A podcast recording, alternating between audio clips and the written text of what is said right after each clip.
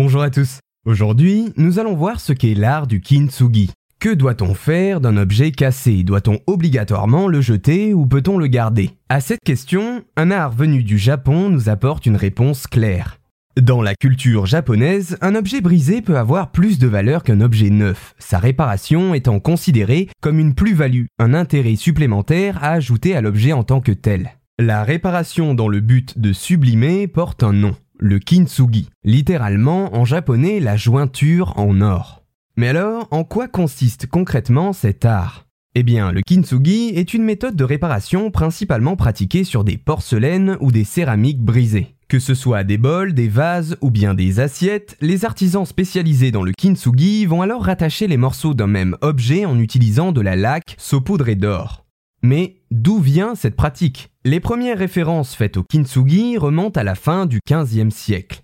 Selon la tradition, un jour, Ashikaga Yoshimasa, qui est shogun, l'équivalent d'un général d'Occident, renvoie un bol de thé endommagé en Chine pour le faire réparer. Le bol lui revient alors quelque temps plus tard, raccommodé avec de vilaines agrafes métalliques.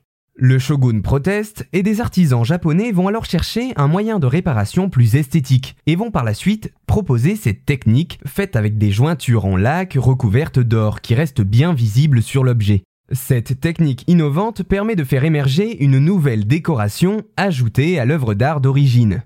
Dès lors, les shoguns prennent l'habitude de ne plus jeter les objets en céramique cassés, mais de leur donner une seconde vie, en mettant en valeur leurs accidents plutôt qu'en les dissimulant.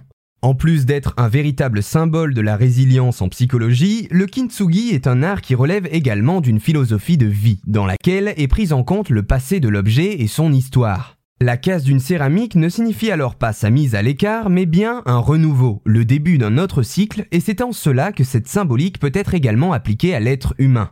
Vous vous en doutez peut-être après tout ça, le succès de cet art du kintsugi fut conséquent.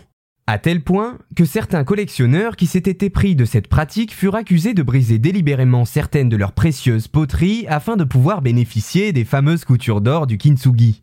Voilà, j'espère vous avoir fait découvrir cette pratique artistique qu'est le kintsugi qui permet à merveille de lier l'art et la philosophie.